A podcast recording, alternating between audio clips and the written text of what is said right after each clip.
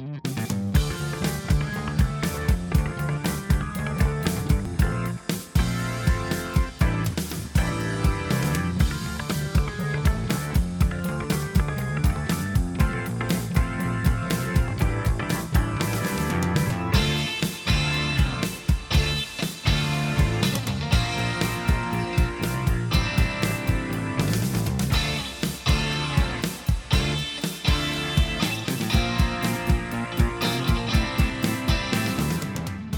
Geboren für die Rache, trainiert für das Töten. Ihr Schwert kennt keine Gnade und ihr Herz keine Liebe. Heute im Nachtprogramm Lady Snowblood Teil 1 und 2. So, und damit wären wir wieder hier zurück im Nachtprogramm. Diesmal erstmals im Jahre 2023. Ich weiß, das habe ich schon beim letzten Mal angekündigt, aber da war es letztendlich gelogen. Ich habe in die Zukunft hineingequatscht, damals im Jahre 2022. Doch jetzt, das ist jetzt unsere erste Episode, die wir gemeinsam aufnehmen im Januar 23. Ich, das bin ich, der Sergei San. Und an meiner Seite wie immer der Martin Chan. Ohio. Wir haben jetzt abends eigentlich, aber das heißt Konbanwa. Mensch, jetzt komme ich doch mal nicht so. ich, will da bloß, ich will da bloß ein bisschen angeben mit meinen restlichen Japanischkenntnissen. Die, die uns alle professionell über Animes natürlich angelernt haben. Nein, aus dem Jackie Chan Buch wurde nicht, wurde nicht äh, Jackie Chan am Set von äh, Bell, nee, wie, wie, wie, hieß dieser Film? Cannonball Roll, wurde nicht mal von Sammy, Sammy Davis Jr. mit Ohio begrüßt. Stimmt, das, stimmt, das kann sogar sein. Ich kann mich daran erinnern. ich wollte ich wollt mal wieder die Rede auf Jackie Chan bringen, selbst wenn es um was anderes geht. Insofern ehrt dich das, vergiss mein, mein kluge Scheiße. Aber, aber äh, das Thema ist auf jeden Fall Programm. Ich, zumindest ich, befinde mich, äh, was Filme gucken angeht, so richtig tief im Japanuary und hab, wollte mal so einige Lücken schließen, was den japanischen Film angeht. Und ich dachte mir, warum denn nicht das auch mit dem Podcast verbinden? Denn da haben wir eigentlich bis auf die zwei Animes, über die wir gesprochen haben, jetzt noch gar nichts hier vollbracht in unserem Programm. Das stimmt. Weil Japan vielleicht auch nicht das typischste Land ist, an das man denkt, wenn man an Action denkt. Ja, das stimmt. Da denkt man eher an skurrile Kuriositäten, irgendwelche Foodporn-Geschichten und anderen albernen Quatsch. Epische Dramen, äh, epische Historiendramen auch von Kurosawa. Aber natürlich hat Japan auch eine reiche Action-Tradition. Genau, vor allem Takeshis Castle, das war für mich Action pur, da hätte ich auch gerne mal mitgemacht. Gute Güte. Aber gut, wir wollen nicht dahin gehen. Ähm, ich, ich habe da mal geguckt, was gibt. Ich gehe dann natürlich nach meinem Pile of Shame. Und was mich da schon seit langem umtrieben hat, das ist hier äh, eine, eine Dame, die sehr kunstvoll im Schnee tanzt. Mit Sonnenschirm und Messer. Wer könnte das sein? Das ist die einzig wahre Yuki Maiki Kaijo. Kaiji, Maiko Kaiji. Maiko Kaji. Maiko Kaji in der Rolle der Yuki, der Schneeflocke, Lady Snowblood. Dem Schneeflöckchen, Weißröckchen. genau, und, äh, und, und da, als ich schon das Cover sah, da hat mich schon irgendwie so eine, so eine Umdreh umtrieben. Ich dachte mir, was wäre das für ein geiles Double-Feature oder ein Special-Feature, wenn wir uns dem Schnee und, und dem Schwert widmen. Schwert und Schnee, Lady Snowblood das ist dann zumindest äh, mit die Erwartungshaltung, mit der ich an diesen Film rangegangen bin und dann gleich sagte, wir müssen doch irgendwas finden, was dazu passt. Und was passt wohl am besten dazu? Ja, der zweite Teil, von dem ich vorher noch nichts wusste. du bist so verdammt originell. Wir haben natürlich, um der Wahrheit die Ehre zu geben, noch diverse andere Filme mit eventueller Schneetendenz ausprobiert, möglichst auch in einem historischen Setting angesiedelt. Zwei Shaw Brothers Filme standen auf, der, auf dem Programm oder auf der eventuellen Liste, aber letztendlich hat sich sehr gay entschieden. Bleibt man doch einfach beim naheliegenden, nehme einfach die Fortsetzung mit dazu. Genau, zumal wir dann im Rahmen von Lady Snowblood, wenn wir in diesem Kosmos bleiben, bietet sich dann an, auch mal rüber zu schielen äh, zu einem etwas populäreren Genrevertreter oder soll ich eher sagen einer, einer Verbeugung, einer filmischen Verbeugung vor Lady Snowblood. Und zwar haben wir mal uns überlegt, heute auch mal so ein bisschen äh, über Tarantino zu sprechen und was ihn mit Kill Bill umtrieben hat. inwiefern Lady Snowblood Einfluss geübt hat auf ein Kill Bill. Wir wollen jetzt nicht tatsächlich den großen Kill Bill-Block aufmachen und offiziell über den sprechen, äh, weil dafür ist er einfach nicht wirklich unser Nachtprogramm. Dabei wäre es die Gelegenheit mal, dass du mal über Tarantino sprichst, weil du, du nervst mich ja fast schon äh, jede Woche damit, dass wir endlich mal einen Tarantino besprechen. Ja, pausenlos. Ich träume auch ständig von Tarantino. Allerdings geht es mir vor allem um sein Aussehen. Ich finde ihn einfach einen sehr, sehr schneidigen alten Mann. Ja, und du stellst dir mal gerne vor, wie du gefesselt in einem Stuhl sitzt und der vor dir rumtanzt. Und genau, und wenn er dann mit seinem Rasiermesser schon an meinem Ohr rumstreichelt, dann wird mir ganz wuschig zumute. Genau. Äh, zu dem Blog kommen wir mal. Wir, wir, werden mal so im Kleinen, wir wissen noch nicht, wie umfangreich wir das gestalten werden, aber wir werden auf jeden Fall auf ein paar Einflüsse eingehen und. Wir schauen mal, ob der Appetit beim Essen kommt. Wir schauen, ob der Appetit beim Essen kommt und je nachdem, wie sich das gestaltet, könnten wir eventuell sogar eine etwas langlebigere Reihe daraus machen und können noch mal versuchen, da haben wir uns mal ein bisschen rumgesponnen, äh, City on Fire mit Reservoir Dogs zu vergleichen. Aber das ist alles Zukunftsmusik. Mhm. Genau. Wie üblich könnt es uns ja gerne wissen lassen, was ihr von diesen wunderbaren Schnapsideen haltet. Genau, so jetzt aber Lady Snowblood, hast du für mich mal ein paar äh, Fakten und Inhaltsangaben? Klar habe ich Fakten, Fakten, Fakten. Beginnen wir tatsächlich doch einmal mit der Inhaltsangabe, was denn Lady Snowblood eigentlich ist.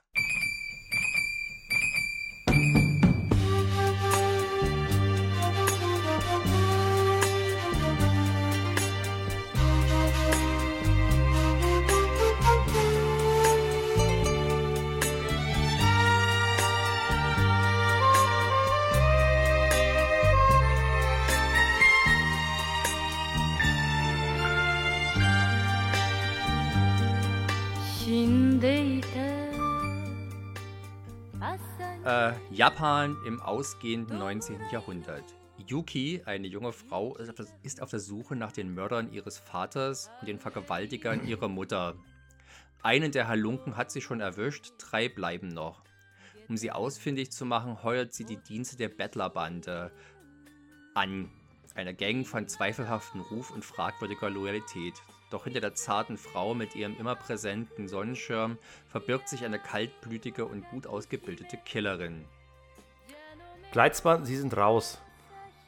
Warum? Du müsstest, du müsstest fragen, wieso das denn?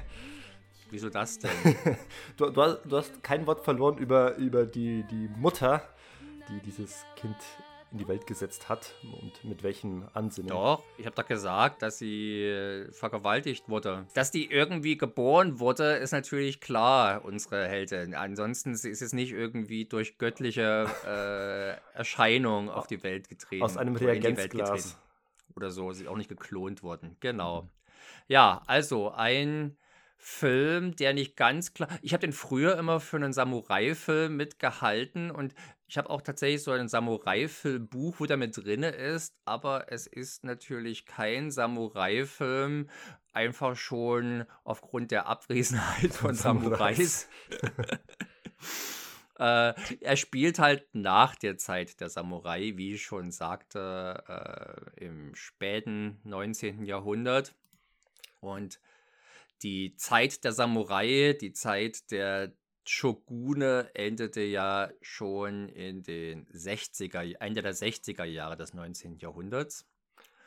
Und wir befinden uns jetzt in der Zeit, in der zum Beispiel die relativ bekannte und populäre Anime-Serie Rurouni Kenshin spielt, falls die jemand ein Begriff sein sollte. Ja, freilich.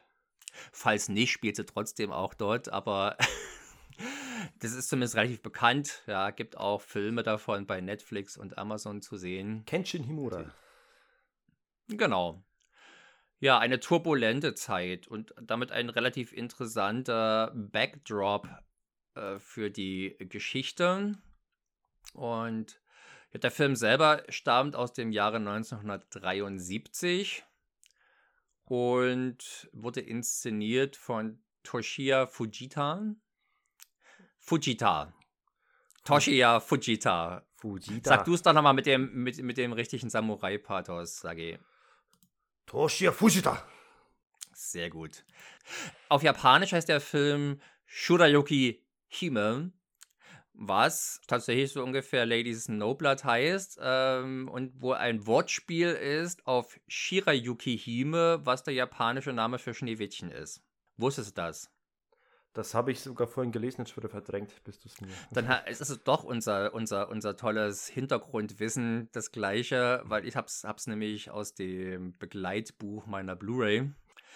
Die deutsche von Rapid Eye Movie. Es gibt leider nur vom ersten Teil eine Blu-ray. Vom zweiten Teil muss man sich mit einer DVD begnügen. Lady Snowblood, der ist ja, der galt ja seinerzeit schon als bisschen als äh, ein kleines Novum. Zum einen, weil er eben eine, eine weibliche Figur in der Hauptrolle verpasst, was zu der damaligen Zeit auch in Japan nicht so üblich war. Und zum anderen sich den auch einen relativ frischen Genre verschiebt. Er war jetzt nicht der erste Vertreter, aber eben doch einer der wenigen ersten des sogenannten Rape and Revenge Films. Nein, ist er, das ist er ja nicht wirklich sie rächt ja, äh, sie rächt ja äh, vornehmlich erstmal den Tod ihres Vaters und die Vergewaltigung ihrer Mutter, aber beim Rape and Revenge ist A, spielt die Vergewaltigung selber eine wichtige Rolle und wird meistens auch relativ genüsslich ausgeschlachtet, was hier nicht passiert. Ja, nicht ganz so explizit vielleicht. Also tatsächlich kann man schon mal sagen, dass der Film natürlich durchaus Züge des Exploitation-Filmes hat, dafür aber doch überraschend sensibel und unreißerisch inszeniert ist. Also zumindest in der Wikipedia-Seite, die sich mit dem Rape and Revenge-Film befasst, wird er als einer der ersten genannt, zusammen mit äh, Straw Dogs von Sam Peckinpah und der erste Film überhaupt von dem Genre, habe ich noch nicht gesehen, Ingmar Bergmanns Die Jungfrauenquelle, äh, die letzten Endes die ähnliche Geschichte hat. Ein Ehepaar wird eben äh, vergewaltigt, einer stirbt und die Frau rächt sich.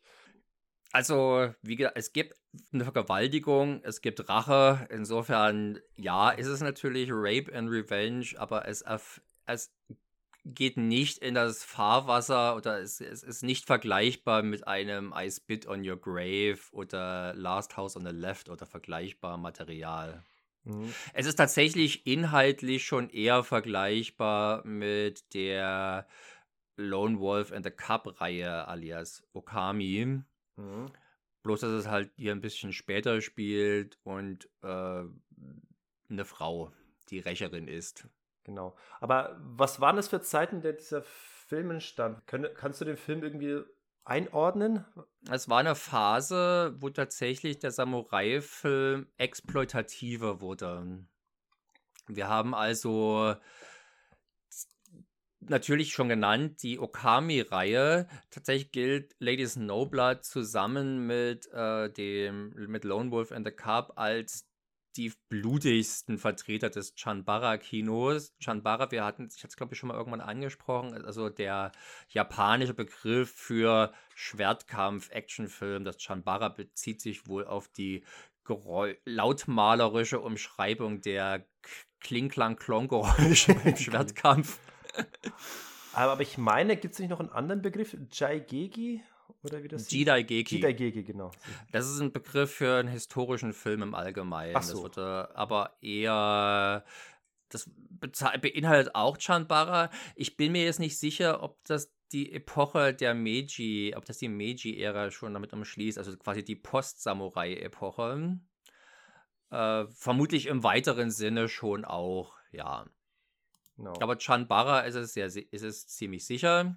Und Lone Wolf and the Cup alias Okami ist auch ungewöhnlich blutig. So blutig waren die zuvor nicht gewesen.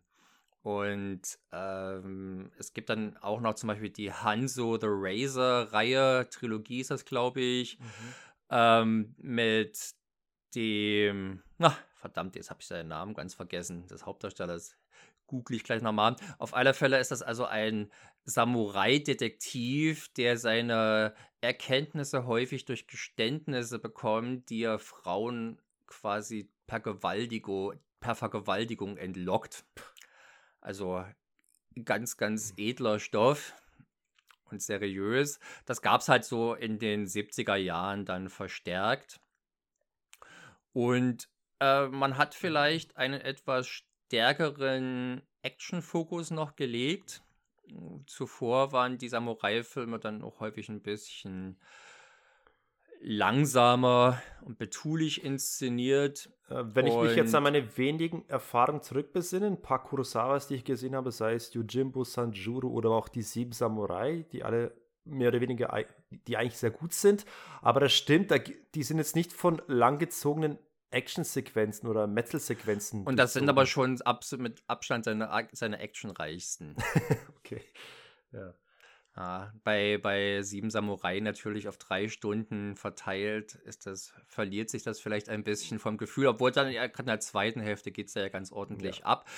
In, in, diese Sphären dringt jetzt Lady Snowblood nicht vor. Der setzt seine, also allein die Tatsache, dass wir halt bloß drei Gegner zum Ausschalten haben. Gut, die haben teilweise natürlich auch ihre Schergen, die entsprechende, nach entsprechender Behandlung schreien durch Lady Snowblood. Es ist viel Gesocks drumherum, ja. Genau. Ja, interessant ist vielleicht, dass die, äh, dass die, oh, ist die Kapitelstruktur des Filmes. Die Erzählstruktur des Filmes, da werden wir schon mal beim ersten Einfluss von des Filmes, den er auf ja dann Kill Bill hatte, denn auch da hat sich bereits ja Tarantino ein bisschen dran äh, orientiert und uns auch eben äh, den Film in Kapitelform präsentiert. Genau, sogar recht deutlich und auch die nicht unbedingt chronologische Erzählweise. Okay, das ist jetzt nichts Neues bei Tarantino, hat er schon vorher gemacht, aber hier fällt es umso mehr auf. Das stimmt. Allerdings ist es auch bei Kill Bill nicht es ist halt ähnlich wie bei Ladies Snowblood nicht verschachtelt erzählt, sondern einfach bloß erst das eine, dann das andere, aber das wechselt nicht wild durcheinander. Wenn das eine Kapitel beendet ist, geht es halt zum nächsten Kapitel. Man behält mehr oder weniger die Übersicht recht gut. Ja. Das ist jetzt bei Pulp Fiction zum Beispiel nicht immer so. Das spielt schon auch ein bisschen mit diesen unterschiedlichen Zeitebenen. Also ich muss da sagen, mich hat dann der Film relativ äh, flott in seinen Bann gezogen, weil äh, ich gemerkt habe, auch wenn der Film sehr exploitativ wirkt, ist er gleichzeitig ein sehr wunderschön gefilmter Film. Also das ist wirklich einer der, der wirklich so, so ein Paradebeispiel eines Filmes, der den Bogen schlägt. Er ist quasi der Vermittler zwischen einem ästhetisch visuell reizvollen Arthouse-Kino und eben schmuddeligen Exploitation-Film. also es hält sich mit dem Schmuddelfaktor hier schon in Grenzen. Ja, ich ich habe es vielleicht unpräzise beschrieben. Mit, mit Schmuddel meine ich einfach, dass er sehr explizit in der Gewaltdarstellung ist und eigentlich so auch darauf zieht, Gorehounds zu befriedigen, die für gewöhnlich äh, sich äh, nicht so einen ästhetischen Film angucken würden. Ja, das darf vielleicht, das muss vielleicht nochmal wirklich betont werden, wie schön der Film ist, was für wunderbare Bildkompositionen das sind, wie dort mit Geometrie gearbeitet wird. Überhaupt ja typisch für japanisches Edelkino. Und Edelkino aber durchaus nicht nur jetzt Prestigekino im klassischen Sinne, sondern halt einfach tatsächlich, das reicht bis in die Tiefen des Kommerzkinos über. Ja, wie schon gesagt, das, das Ganze ist übrigens eine Comic-Umsetzung ähm, basierend auf dem gleichnamigen Manga von Kazuo Koike und Kazuo Kamimura. Ersterer der Autor, der zweite ist der, äh, der Zeichner. Und Kazuo Koike ist tatsächlich ein recht bekannter Name für Manga-Fans. Von ihm stammt unter anderem auch die Manga-Vorlage für Okami. Deswegen durchaus auch da ein paar inhaltliche Ähnlichkeiten und natürlich vielleicht hm, etwas neuer und bekannter Crying Freeman. Ah. Und man kann sagen, alle drei, alle diese drei Geschichten haben so eine gewisse Gemeinsamkeit, dass Leute im Prinzip gegen ihren Willen zum Kämpfen ausgebildet werden oder motiviert werden. Bei Okami hält sich das mit dem direkten Töten in Grenzen, da wird der Kleine eher als Gimmick eingesetzt zur Ablenkung oder aber bei, wenn es eben sich anbietet, drückt er ja auch mal auf den Knopf und dann kommt plötzlich mhm. ein, äh, eine Speerspitze aus seinem Kinderwagen raus. Aber das ist tatsächlich auch, ja, das Verkaufsargument diese, dieses Geschichtenerzählens, weil das ist das, was mich jetzt auch bei der Geschichte äh, in Snowblood fasziniert hat, so, so furchtbar die Geschichte eigentlich ist, also jetzt nicht im äh, Sinne, dass ich es schlecht fand, sondern im Sinne von, wie moralisch furchtbar das eigentlich ist, was da passiert, dass du eben ein, ein Kind hast, das von Beginn an äh, darauf abgerichtet wird, von Geburt an, also schon vor der Geburt äh, darf das Schicksal feststellen, dass dieses Kind äh, darauf abgerichtet wird, zu einem Profikiller zu werden, um nur dieses Rachemotiv ihrer. Zu einem Racheengel. Ja, das dieses Rachemotiv zu erfüllen und äh, ja, dann und damit quasi auf ewig verdammt ist, äh, dieses ja. Leben geführt zu haben. Zum Töten verdammt könnte auch ein Untertitel dieses Filmes sein. Sie wird vom Off-Erzähler, der diese Handlung gerade in der ersten Hälfte fast schon ein bisschen penetrant untermalt, ähm, auch als Asura, als Dämon bezeichnet, als Rachedämon. Und der also äh, für die die, die die Gesetze der Menschen nicht mehr gelten. Das ist übrigens auch eine Parallele zu Okami, der auch immer von sich als so einem Rachedämon spricht, für den die irdischen Regeln an Geld, die Geltung verloren haben. Mhm.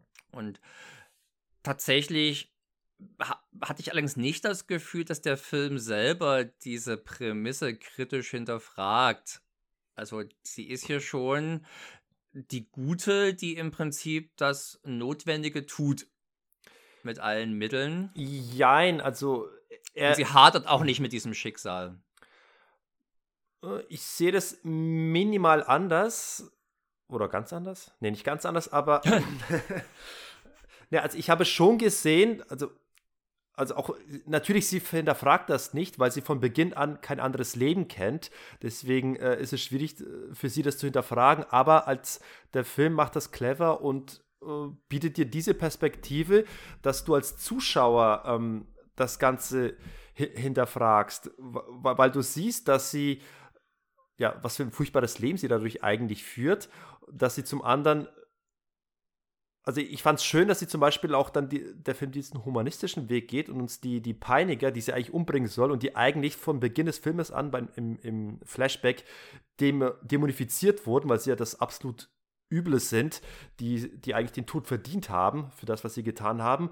Aber dann, wenn die erwachsene Yuki äh, diesen Leuten begegnet, zumindest dem, ihrem ersten Opfer, äh, das wird ja dann eigentlich recht human dargestellt. Ein, ein geläuterter Mann, der gebrochen ist, auch eine Tochter hat und noch versucht zu überleben. Man entwickelt der ist überhaupt nicht geläutert. Er schickt seine Tochter, um zu arbeiten, damit er dann das Geld, was sie kassiert, äh, verspielt und sie muss sich dafür prostituieren.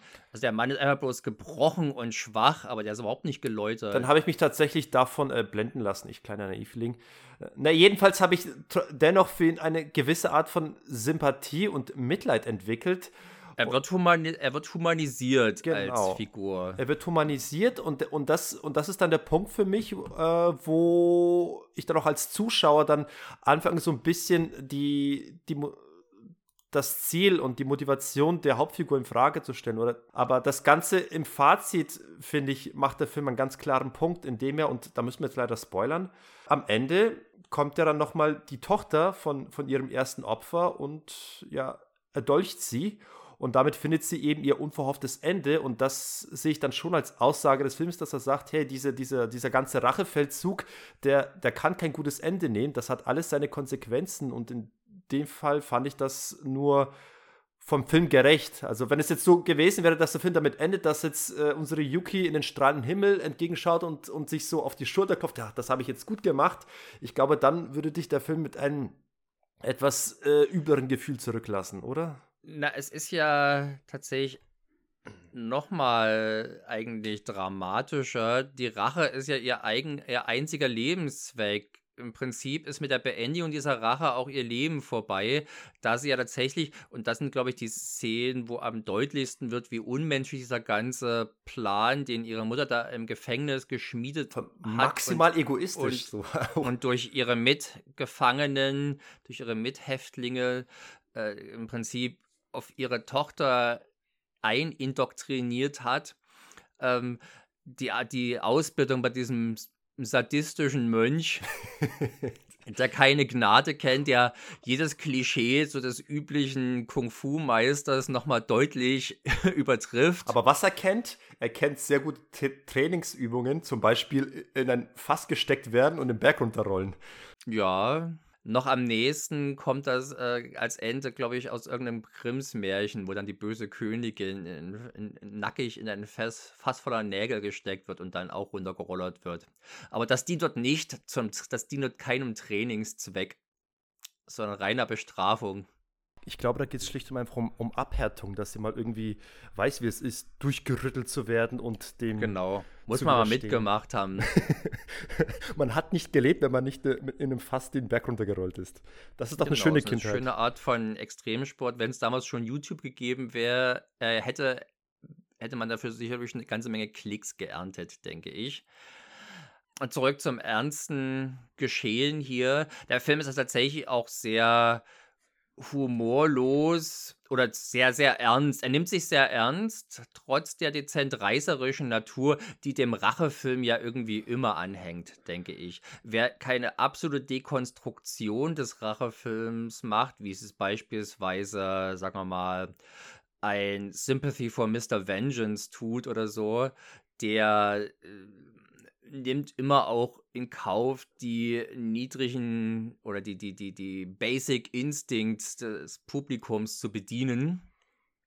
Und ja, das, da findet der Film einen ganz guten Balanceakt, würde ich sagen. Auch natürlich durch seine sehr, sehr schöne, fast schon poetische Inszenierung. Und das natürlich, das sollte unbedingt erwähnt werden, die fast schon ätherische Erscheinung von Yuki alias äh, Maiko Kaji. Ihre Erscheinung wertet diese Rachegeschichte nochmal auf, hilft sie ernster zu nehmen und äh, löst das Ganze so von dem Ruch des schmuddeligen Bahnhofskinofilms, in den vielleicht mancher andere vergleichbare Film fällt.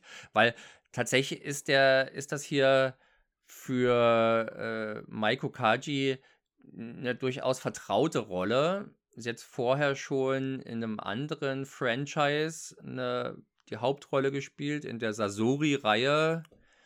Und äh, zuvor nochmal in der Stray Cat-Reihe um jugendliche Straftäterinnen. Oh. Äh, wo sie halt auch immer so diese unterkühlte, gefährliche Schönheit spielt. Aber die ist auch perfekt gemacht für diesen Film, für diese Kinematografie, also wie, wie hier Bilder ja. eingefangen werden, da, da ist die irgendwie perfekt gemacht für, für die Kamera. Sie ist eine sehr malerische Schönheit und bringt aber auch Charisma mit, um das auszufüllen, weil sie kann jetzt nicht im klassischen Sinne Schauspielern, da sie tatsächlich auch sehr wenig Emotionen im Film zeigt. Sie ist da tatsächlich sehr ungerührt.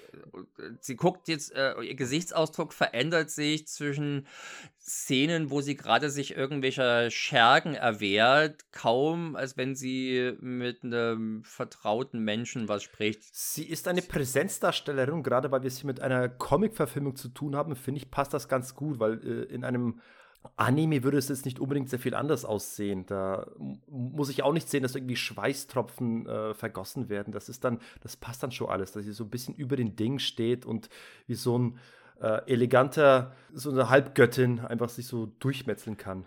Man hat auch das Gefühl, dass auch bei den Action-Szenen eher ihr tödlicher Touch die Gegner tötet, als jetzt ihre fantastischen Schwertkampffähigkeiten. Äh, weil da ist sie jetzt zum Beispiel anders als der äh, Tomosiburo, äh, Gott, wer ist da? Wakama? Wakayama? Wakayama. Verdammt. Wakayama. Ich Namen vergessen. Wakayama aus der Okami-Reihe. Tomisaburo Wakayama, genau. Der also selber einen Martial Arts Background hat und sich extrem, trotz seiner Körperfülle sehr flux bewegt und das Schwert äh, sehr, sehr schnell zu schwingen und zu stechen vermag, ist das bei ihr jetzt nicht unbedingt von dieser artistischen Qualität geprägt, aber es funktioniert trotzdem sehr gut. Am besten dann, wenn der Film seinen Fokus eher auf Bildkomposition legt, wenn zum Beispiel der, Re der Schirm mit Verwendung findet. Das sieht einfach sehr schön aus, ohne dass das jetzt einen klassischen Action-Kino-Thrill hat. Ja, genau. Und, und vor allem kommt das sehr gut zu tragen bei den äh, Kameraeinstellungen, die so ein bisschen schief sind. So dy dynamische Kamerawinkel, da, da wirkt jede, jede Einstellung nochmal so ein bisschen, mh, hm, sag mal, eindrucksvoller. Also, das ist ein Film, der schon eher auf strenge Linienführung setzt und äh, die schrägen Kamerawinkel, glaube ich, bloß einmal benutzt. Nee, wenn tatsächlich auch Hand, wenn auch tatsächlich Hand, nee. Doch. Also er benutzt immer mal, er benutzt immer mal Handkamera. Ja. Aber im Allgemeinen ist halt beim japanischen Kino, das sich, sagen wir mal, in einer formalen Tradition sieht und nicht jetzt irgendwas Wildes, Neues wagt, ist im Allgemeinen Bewegung muss gewissermaßen rechtfertigt werden. Ansonsten setzt man eher auf sehr gut durchdachte Bild, durch sehr, äh, durchdachten Bildaufbau und eine, häufig eine sehr prägnante Kadrierung, wo also äh, Elemente der Umgebung genutzt werden, um das Bild zu begrenzen und einzurahmen. Aber das sehe ich auch äh, mit diesem ähm, dynamischen Kamerawinkel, dass man genau das damit erreicht hat. Man hat so die, die das Bild noch mal ein bisschen so ästhetischer gemacht durch diese Perspektive. Oder es sind, wie gesagt, mehrere Positionen, sei es eine Nahaufnahme vom Gesicht oder auch ein, ein, ein Dialog, ein Zweigespräch später mit dem, mit dem, äh, mit diesem Buchschreiber, mit diesem Journalisten und seinem Vater. Da hast du auch so eine Perspektive gehabt, die erst sehr schief ist, wo äh, der eine Kopf unten links im Bild ist, der andere Kopf oben rechts und dann dreht genau. sich die genau. Kamera langsam und die ist rein. Aber, die ist aber auch speziell angeordnet, um zum Beispiel Machtverhältnis oder sagen wir mal die, die, die, die Position, wie die Leute zueinander reden, zu präsentieren mhm. und sie fällt auf, weil sie eben anders ist, als die ja. Bilder sonst im Film meistens aussehen. Ja. Also er setzt, sagen wir mal, Dutch Angles anders ein. Also er setzt die hier nicht ein, um cool auszusehen. Oder um einfach mal ein schickes Bild zu machen, sondern er nutzt das für seine inhaltliche Gestaltung. Äh, sowohl als auch. Also, wie gesagt, es gibt auch Nahaufnahmen von, von der, von der Maiko, wo ich sage einfach, das ist ein schönes Bild, das würde ich mir so als, als Poster an die Wand hängen, fast schon, weil es cool getroffen ist. Und zusätzlich hast du auch sehr schön äh, die Kampfszenen, die, wie ich es immer äh, ja bevorzuge, A, aus der Totalen gefilmt sind, aber auch ähm, mit äh, in Bewegung sind. Also sprich, du siehst dann auch längere Einstellungen, wo sich unsere Figur durch eine Gegnerschar kämpft und dabei von der Kamera begleitet wird. Hier ist natürlich so ein bisschen das übliche Bruce Lee-Film-Phänomen mitzusehen. die Kamera, aber die, die Action-Szenen, die Kampfszenen wirken manchmal, oder man muss sich hier, man muss hier schon mit ein bisschen guten Willen rangehen und einfach akzeptieren, dass sie eine Todesgöttin ist, die also auch auf ihre Gegner eine enorme Präsenz ausstrahlt, ja. weil die ihren Gegner natürlich wirklich häufig minutenlang den freien Rücken zuwendet, wo man bequem natürlich reinhauen könnte und niemand tut's. Ja, das ist natürlich auch aufgefallen, dass, dass die Kampfchoreografie an sich jetzt irgendwie nicht wirklich das ist, was mich jetzt auch als Martial Arts Fan begeistert. Äh, man sieht dann irgendwie, dass sie irgendwie einen Tick zu lange wartet, dass irgendwie die, die Gegner irgendwie den Schlag zu sehr abwarten. Also das ist alles noch betagt und nicht wirklich gut gealtert, aber äh, die, ich die weiß nicht das, ist nicht, das ist nicht betagt. Das, das hat, denke ich mal, einfach was mit ihr zu tun, dass sie jetzt keine, dass sie kein Training hat für diese Hinsicht. Also weil halt zum Beispiel die, die, die Lone Wolf in Cup-Filme da eben und auch vorher schon die Satoichi-Filme äh, da doch ganz anders gehen. Da ist es halt richtig fix, die Kämpfe, und das kann man hier nicht sagen. Äh, vielleicht ist es besser, aber auch bei Okami habe ich da so ein paar kleine Unsauberkeiten gesehen. Also ich du hast doch keine Ahnung. Doch, ich habe doch ganz genau gesehen, wie da der Gegner so abgewartet hat, dass er schön vom Wakayama abgestürzt na, na, Natürlich, das gibt's auch, ja. das gibt's auch. Aber die Moves sind dann sehr, sehr ja, flott. Ja, das ist, das ist was anderes, genau. Aber ich rede eben von der Tatsache, dass irgendwie Gegner irgendwie zu sehr einen Schlag abwarten. Ja, Mensch, Bruce Lee ist ja nur, denke ich mal, der fixeste von den genannten. Eben, und, das, und auch bei dem Problem. ist das bei Fist of Fury gerade. Die warten alle schön, bis sie dran sind, um Maulschellen und Backpfeifen einzukassieren. Naja, bei, bei so langen Schwertern kann es auch schnell passieren, dass du mal deinen, deinen Freund erwischt. Deswegen lieber abwarten, ne? Das stimmt natürlich. Also insofern könnte man das hier vielleicht eher verzeihen, aber die, die kommt einem hinter, manchmal schon wie so eine Hintergrundanimation bei einem Kampfspiel vor. die so hin und her wippen. Stimmt. Die NPCs. Genau. Ähm, aber trotzdem, die, die, die Art der, der Kamera, wie sie Bilder einfängt und wie das Set gemalt ist, sage ich mal, das, das macht dann eigentlich alles wett und ich, und ich nehme das dann einfach hin als, also ich kann es dann wirklich so als, als Manga wahrnehmen, weil äh, wenn du einen Manga liest, dann hast du auch bloß Standbilder und dann stellt es auch nicht in Frage, wer da irgendwo im Hintergrund irgendwie abwartet oder zu lange braucht, um zu reagieren. Na gut, das ist nun mal eine Begrenzung des, das ist nun mal eine Begrenzung des Mediums. Ja, ich kann das, das gut nicht, adaptieren. Das würde ich jetzt nicht als Rechtfertigung benutzen, wenn ein Film das auch so tut. Ein Film ist eben ein Film und er kann eben andere Sachen machen. Ganz kurz noch zur Manga-Vorlage, in die ich bloß mal reingeblättert habe. Die ist auf alle Fälle deutlich exploitativer. Da fällt der guten Yuki immer mal wieder die Klamotten vom Leibe beim Kampf. Und äh, das sind Sachen, die man hier extra ausgespart hat. Äh, Maiko Kaji hat zuvor, ich habe es ja schon gesagt, diese entsprechenden Filme wie die Stray Cat äh, gemacht. Stray Cat Rock heißt sie. Und da ist, da, die hat sie für Nikatsu gedreht, das, glaube ich, älteste japanische Filmstudio, was es noch gibt. Und das hat sich zu dieser Zeit mehr und mehr dem Pink-Film, also sprich dem Erotikfilm oder was man in Japan eben dafür hält, äh, zugewandt.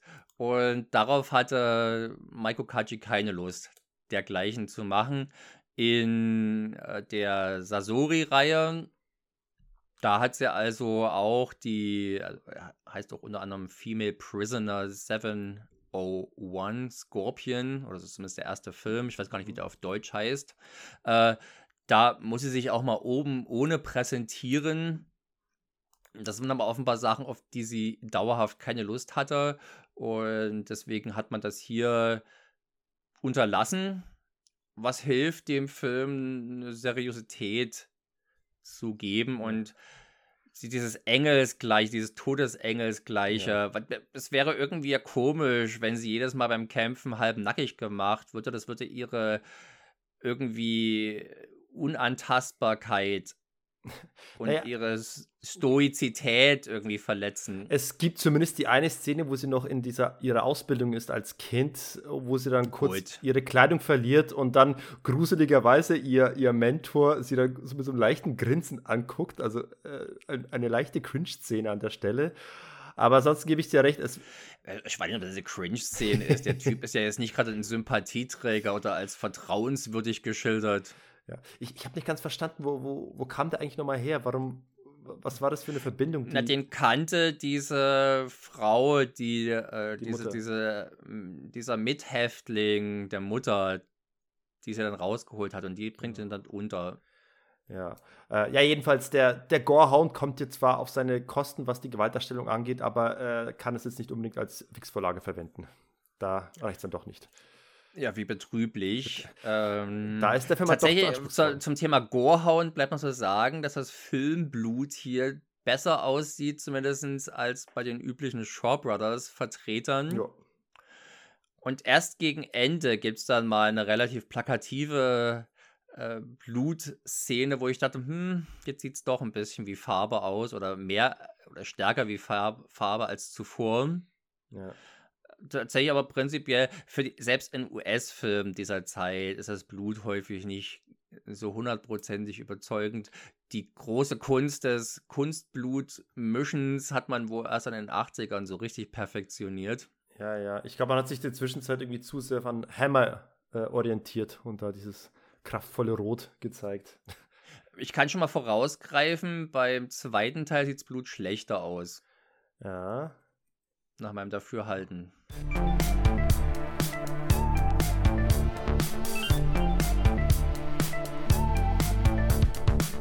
Es spielt also, wir haben es jetzt schon mehrfach erwähnt, nicht mehr zur Zeit, zur Zeit der Samurai und der Shogune, sondern eben in der Zeit danach. Die Meiji-Restauration oder Die war so kurz vorm Ende. Ich glaube, es war nicht die Meiji-Restauration, weil die Meiji-Restauration war quasi nur der Anfang der Meiji-Ära, in dem das Land quasi umgeformt wurde. Dann hat sich das dann auch ein bisschen normalisiert. Ja, eben, aber es ging ja so bis, bis äh, Ende des 19. Jahrhunderts rum. Bis dahin ging ja diese Zeit und da spielt eben der Film auch eben genau zu Ende dieser Na, Zeit. Bis, ich glaube, die Meiji-Zeit, die ging auf alle Fälle bis in Ende des ersten Jahrzehnts des 20. Jahrhunderts. Ja. 20. Jahrhunderts und äh, 1912 ist der Meiji-Kaiser gestorben. Mhm. Also äh, noch zur Erklärung, dass die, e die Epochen in Japan nach den gerade herrschenden Kaisern benannt wer äh, ja, werden. Und damals genau. war eben gerade der Meiji-Kaiser der, der Ruler des Ganzen. Und in dieser Zeit hat sich halt Japan zunächst unter Zwang der Amerikaner geöffnet dann gab es eine relativ turbulente Zeit von Unruhen, also politischen Unruhen, Morden und Bürgerkrieg. Also tatsächlich, das, das, das schafft für den Film einen relativ einzigartigen politischen Kontext, dass es also auch Sinn macht, dass es in dieser Zeit spielt. Tatsächlich hat sich also Japan geöffnet, politisch. Es wurden plötzlich, man hat sich da wirklich, weil man das Vorbild Chinas vor Augen hatte, das halt sich das zu schwach war, sich den westlichen Kräften entgegenzustellen. Und so hat man in Japan die Flucht nach vorne angetreten und hat sich wirklich radikal geöffnet. Der Samurai-Stand wurde abgeschafft, das Tragen von Schwertern wurde verboten und die Privilegien wurden zumindest dem auf dem Papier auch abgeschafft für die alte Samurai, was ja im Prinzip die Adelsklasse gewesen ist aber sei es Zufall oder nicht, alle Würdenträger der neuen, äh, des neuen Japans waren natürlich auch alte, Sam gestammten aus der Samurai-Klasse. Und man hat dann auch sofort, also man hat zum Beispiel Leute nach Deutschland, nach Amerika geschickt, die dort, die hier die Gesetze studiert haben. Gerade das ganze Bildungswesen und das Militärwesen wurde stark vom Deutschen Kaiserreich geprägt. Und man hat auch gleich mit einer deutlich aggressiveren Außenpolitik begonnen und unter anderem hat man sich nach Korea äh, ge gewendet und was ja dann zum Russland-Japan-Krieg führte. Lady Snowblood spielt halt relativ kurz vor dem, Deu äh, vor dem japanisch-chinesischen Krieg und vor dem japanisch-russischen Krieg. Mhm. Und den, beide, den Japan beide, beide Kriege gewonnen hat. Und auf alle Fälle mit dieser neuen aggressiven Außenpolitik kam eben auch ein Wehrdienst einher, der halt, für den halt jede Familie einen männlichen Delegierten, nenne ich es mal, abstellen durfte als, Poliz als Soldat. Und die, die Verbrecher hier hatten halt den schönen Plan gemacht, zu tun, als könnte man sich durch eine bestimmte Steuer von diesem Wehrdienst befreien und kassierten diese äh, Steuer ein. Genau, genau. Es ging darum, dass man sich von dem Wehrdienst äh, befreien konnte, wenn man nur genug Geld hatte. Genau, und das hatten aber diese, das hatten aber diese Galgenvögel hier so aufgezogen. Das war also nichts Offizielles. Und der, der Papi von unserer Lady Snowblood kam als Lehrer dahin mit seiner Frau und hätte die natürlich aufgeklärt über die Situation. Deswegen wurde der halt ähm, abgemurkst und seine Frau. Also bei dem Raubüberfall sah es natürlich erstmal aus, als hätten sie ihn tatsächlich bloß rauben, als wäre das bloß Folge eines Missverständnisses gewesen, aber tatsächlich war es ein abgekartetes Spiel, da ist also bewusst getötet worden. Ja, aber sie haben sich doch auf jeden Fall äh, Geld davon erhofft, die haben doch sich davon bereichern können. Natürlich, die haben halt, die haben halt im Prinzip den, Dorfdeppen, den arglosen Bauern im Prinzip zugesichert, hier, wenn ihr uns so und so viel Geld gebt, dann müssen eure Söhne nicht zum Militär. Und das war aber natürlich Schwindel. Und der Papa als Lehrer hätte diesen Schwindel auffliegen lassen. Ach so, und, und sie haben ihn dann deswegen umgebracht und den, unter dem Vorwand, dass, dass er ein, ein einer ist, irgendwie die, die, die öffentliche Ruhe stört oder sowas. Ja, irgendwas in diese Richtung, dass er ein Unruhestifter wäre. Ein Unruhestifter, okay. Ein Fremder, letztlich ein Fremder, ja. Es ist halt tatsächlich recht klar, dieser Film nutzt diese Epoche des Wandels, was dann natürlich auch dann später wichtig wird, weil dann, und also durchaus relativ vergleichbar mit chinesischen oder mit Hongkong Martial Arts Klappern aus der gleichen Zeit, wo dann halt gerne mal die Finale in, in, in westlichen Kolonialumfeld stattfindet, also in westlichen Bauten, im, bei Bällen, wo klassische Musik gespielt wird und so. Mhm. Äh, da sieht man hier schon vielleicht so gewisses Foreshadowing auf Filme wie Once Upon a Time in China oder so. Mhm.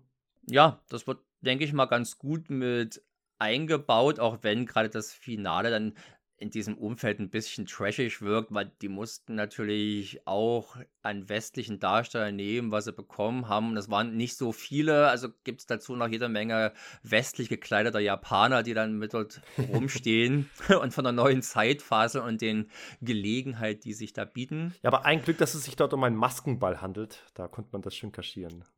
Und mit so einer tollen Maske, die sie dann aber auch sehr schnell wieder ablegt, weil sie offenbar keinen Bock auf diesen, Scheiße auf diesen Maskenzauber hat.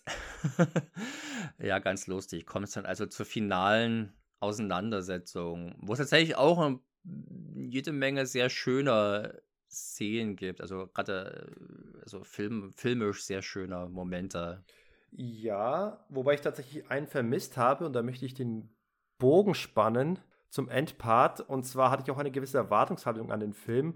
Eben weil einerseits, weil der Film Lady Snowblood hieß und äh, das, das Cover hat dann schon eben äh, meine Erwartungshaltung nochmal bestärkt. Und wenn man noch zusätzlich weiß, dass der Film äh, Tarantino inspiriert hat für Kill Bill, dann äh, habe ich tatsächlich so die Vorstellung gehabt, dass auch dieser Film ein ähnliches, wenn nicht sogar das exakt gleiche Finale hat, was du eben in, am Ende von Kill Bill Volume 1 hast, nämlich äh, einen Kampf draußen äh, im Garten, der voll beschneit ist, äh, ein, erbitterter, ein erbittertes Schwertkampfduell und mitten im Schnee und das, auch darauf habe ich die, tatsächlich die ganze Zeit gewartet in dem Film und wurde dann diesbezüglich leider enttäuscht, was natürlich jetzt kein Vorwurf an den Film ist, aber ich habe gemerkt, ich muss in solchen Film ein äh, bisschen meine Erwartungshaltung ein bisschen zurückschrauben. Ich habe keinen Endkampf im wie Schnee bekommen. Wie, wie konnte dieser Film nicht halten, was der 30 Jahre später von ihm inspirierte Film verspricht? Ja, genau. Das äh, muss man sich mal auf der Zunge zergehen lassen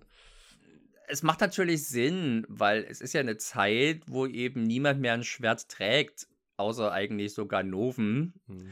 Und also sprich ein würdiger Gegner, um hier ein klassisches Duell zu auszufechten, gibt es nicht, würde dem Sinn widersprechen.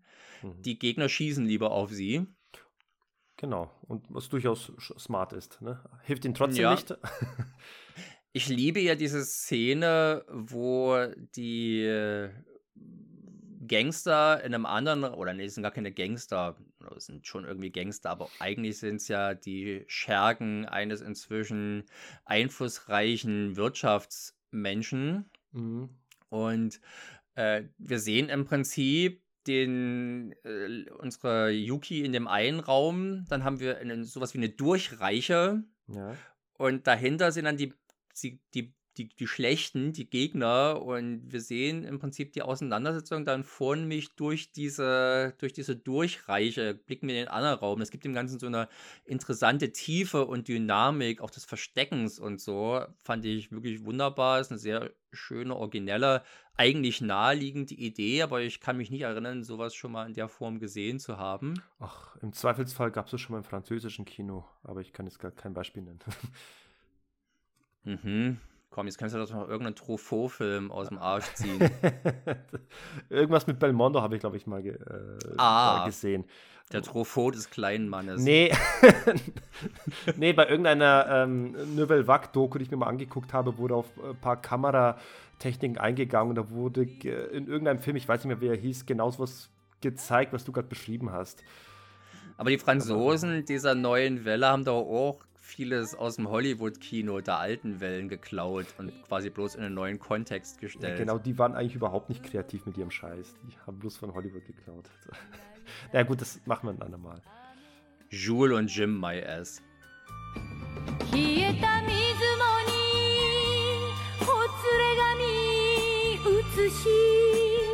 涙さえ見 者の目の傘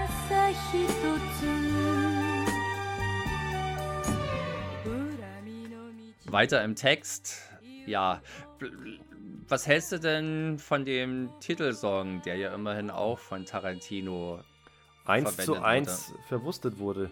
Ich, ich fand den schön, ja. Hätte eigentlich aber von der Sprache abgesehen, hätte auch irgendwie. Hätte vielleicht auch bei John Wooster Killer spielen können, hat mich irgendwie so ein bisschen daran erinnert. Hat auch so einen sentimentalen. Und das Touch. hat schon diese. Ich überlege gerade, wie diese, wie diese sentimentalen japanischen Schlager heißen. Enka, kann das sein? Stimmt, ich glaube, die Maiko Kaji ist doch sogar eine Enka-Sängerin. Ja. Ja. Auf alle Fälle. Hat sie es nicht sogar selbst dann gesungen, das Ding? Mhm. Wird ja Sinn machen. Sie hat das gesungen, ja. Ja, okay, schau an. Das ist einer ihrer großen Hits. Äh, ja, passt auf alle Fälle gut dazu. Ansonsten ist die Musik jetzt nicht sonderlich bemerkenswert, passt aber ganz ja. gut dazu. Wobei sie zwischendurch sogar richtig, richtig funky wird. Ja. Das ist tatsächlich aber auch bei Okami so. Die wird, gerade in den späteren Teilen wird die Musik immer mal mächtig, ja. mächtig funky. Ja. Ja, wobei ich fast meinen würde, dass das so, so, so, ein, äh, so ein Einfluss aus dem Westen ist, aus den 70er Jahren. Weil ich kann mich auch an Animes erinnern aus der Zeit, die dann auch so plötzlich so, so, so einen groovigen äh, Touch bekommen. Aber wieso soll das jetzt direkt aus dem Westen kommen? Ja, ich, ich denke halt immer an, an die 70er Jahre Disco, das, das verbinde ich damit. Aber. Na, das jetzt die Musik, also diese musikalischen Einflüsse, ja, aber dass man es ja. jetzt in einem historischen Film verwendet, ist ja eher das Außergewöhnliche. Wenn man es jetzt in einem Yakuza-Film verwenden würde, würde das nicht auffallen. Ja, ja das Beispiel, das ich meine, ist zum Beispiel die Anime-Serie Schatzinsel, die spielt ja auch in einem historischeren Setting. Da, dort hast du auch dann so eine Art von Musik. ist drin. die nicht von 81? 78. Ja, das ist ja schon, wieder, das ist schon das über, über fünf Jahre später. Ja, und wie wir gemeinsam wissen, der erste 80er-Film kam ja schon 1977 raus, Martin. Ne? Genau. und du, du spielst voll in meine Hände, argumentativ. Okay. Sehr schön. Ja, also ein, das war lange Zeit mein Lieblings- Chanbara-Film tatsächlich, nachdem ich jetzt nochmal die ersten beiden Okami-Filme gesehen habe, muss ich feststellen, auch so anmutig Maiko Kaji auch ist, und sie ist wirklich natürlich, also so viel äh, anmutig ist es, glaube ich, überhaupt kein Wort, was man für jemanden wie Tomisaburo Wakayama verwenden kann. Es ist ein grober Klotz. Es ist schon eher ein, ein, ein angeblicher Isegrim. Und sie ist dann natürlich wirklich extrem apart, trotz ihrer Gefährlichkeit. Vielleicht auch gerade deswegen macht das das so reizvoll, diese Schönheit und Gefährlichkeit, die da so Hand in Hand gehen. Siehst du da irgendwie eine der ersten Femme Fatale-Figuren? Oder gab es da schon vorher noch was? Ich glaube, da gab es schon vorher welche, aber sie fällt insofern raus, weil Femme Fatale-Figuren. Also, es gab natürlich Femme Fatales im, im Hongkong-Kino, in Shaw Brothers Film, Come Drink With Me oder sowas. Hm, ja. Ähm, und da, da, hat ja das Hongkong-Kino durchaus auch eine Vorreiterrolle, weil im, es gab ja auch Hollywood-Filme, äh, die in so eine Richtung gehen, aber da waren die Frauen fast immer wirklich richtig stark sexualisiert und der exploitative Anteil war deutlich größer. Und hier ist es halt im Prinzip, hat man das sich gut aus der Affäre gezogen, ohne dem Film jetzt irgendwie so eine prüde Trockenheit zu verleihen. Man vermisst es nicht. Ja, sie, sie war jung, aber brauchte das Geld nicht kann man sagen. Jetzt unterstellt sie, sie hätte mehr Geld bekommen, wenn sie blank gezogen hätte. Ich habe das Gefühl, das stand hier nicht zur, Disposi nicht zur Diskussion. Ja, genau. Ich glaube, das ist einfach ein, wirklich ein, eine künstlerische Vision, die hier äh, voll zum Tragen kam. Also ich bräuchte da auch nicht mehr. Sehr schön. Okay. Wollen wir uns dem zweiten Teil widmen? Äh, fast. Ich hätte noch ein paar kurze Szenen erwähnt bezüglich so, äh, der Inspiration. Äh, wir hatten schon die Musik erwähnt, die Tarantino verwendet hat. Wir haben aber auch tatsächlich einige Kameraeinstellungen, die eins zu eins übernommen wurden. Sei es die Präsentation unserer äh, Killer, also die Killerbande. Das waren ja vier an mhm. der Zahl, die, die dann einmal ein, eine gemeinsame Szene haben, wo sie in die Kamera treten und die Kamera wirklich tief unten am Boden positioniert ist und unsere und die alle Bösewichte quasi von oben in, in die Kamera hineinstarren, was quasi so die Augen der Mutter sein sein sollen. Den exakt gleichen Shot hast du dann eben auch in Kill Bill gehabt, Ja. wo dann Michael Madsen, Lucy Liu und äh, die anderen beiden noch äh, dazu gekommen sind. Das zu meinen. Aber auch äh, ein Shot von Una Thurman, wie sie gerade da ohnmächtig da liegt, äh, ist eins zu eins auch von, von, von der toten Mutter aus Lady Snowblood, ist dann übernommen worden mit so in so einer Loki-Aufnahme, wo du mehr Schatten als, als Licht hast. Ich glaube, die, die Einstellungen im Finale, dieses Duell, finden sich auf alle Fälle auch bei Lady Snowblood in früheren Action-Szenen schon wieder. Und also man merkt Kill Bill schon an, dass er ein großer Fan des Films ist, weil er benutzt schon im Prinzip die Struktur von Lady Snowblood und auch die Handlung, um sie dann natürlich zu seinem üblichen Popku in seinen üblichen popkulturellen Mixer zu werfen und alles ordentlich durchzuschreddern, Ja. was dabei rauskommt. Bisschen Und- Samurai, bisschen Hongkong, bisschen Western. Ja, also, weil du vorhin meinst, dass es natürlich eine Verneigung vor Lady Snowblood ist, ja, aber äh, Tarantino verneigt sich in Kill Bill natürlich, da kommt aus dem Verneigen gar nicht wieder raus. da ist eigentlich nur gebückt und bucklig, dreht er sich vermutlich im Kreise äh, vor all den Sinnstiftern und Referenzen, vor denen er sich da verbirgt, äh, ver, äh, verbiegt. Verbeugt, Mensch. Bevor wir zu Teil 2 kommen, jetzt, jetzt nutzen wir doch mal die Gelegenheit und jetzt darfst du mal kurz in fünf Minuten mal äh, äußern, was du von Kill Bill dann eigentlich hältst. Weil ich ja gerade weiß, dass du jetzt nicht der größte Tarantino-Sympathisant und Connoisseur bist, aber äh, macht es für dich in Kill Bill irgendwie sympathischer oder ist er für dich einer der persönlich lieberen Filme? Oder? Es ist schon eine der lieberen Tarantino-Filme, was allerdings jetzt auch vor allem dafür spricht, wie wenig lieb ich die meisten anderen habe. Es ist also eher so der Einäugige unter den Blinden. Tatsächlich, ich habe mir jetzt also auch nochmal in Vorbereitung angeschaut. Zum Beispiel rein actiontechnisch gefällt mir eigentlich nur die, RS, die erste Action-Szene richtig gut. Äh, Ah. Mit der, der Black Mamba gegen, wie heißt die andere?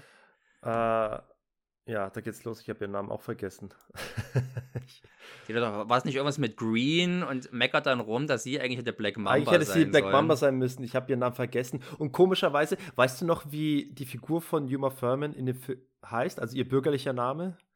Nee, Den das wird ja mal im ersten Teil weggepiept. Der, ja, im zweiten Teil erfährt man das ja. Ich hatte ja erst vor ein paar Monaten hatte ich mal die Ehre, die Folge ist leider nicht rausgekommen, bei den Bewegtbild-Banausen beim, beim Filmquiz dabei zu sein.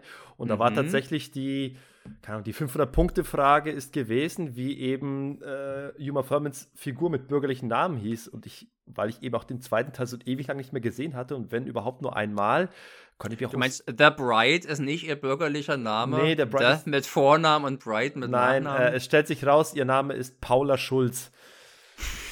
Na, dann würde ich mich Oliver The Bride nennen. da würde ich auch lieber mein Gedächtnis verlieren. Ja, Also, halt Vernita Green ist übrigens der Name von dem Vivica A. Fox Charakter. Ah, Vivica A. Fox hieß sie. Da glaube ich auch mit Genau. Van Damme zusammengespielt.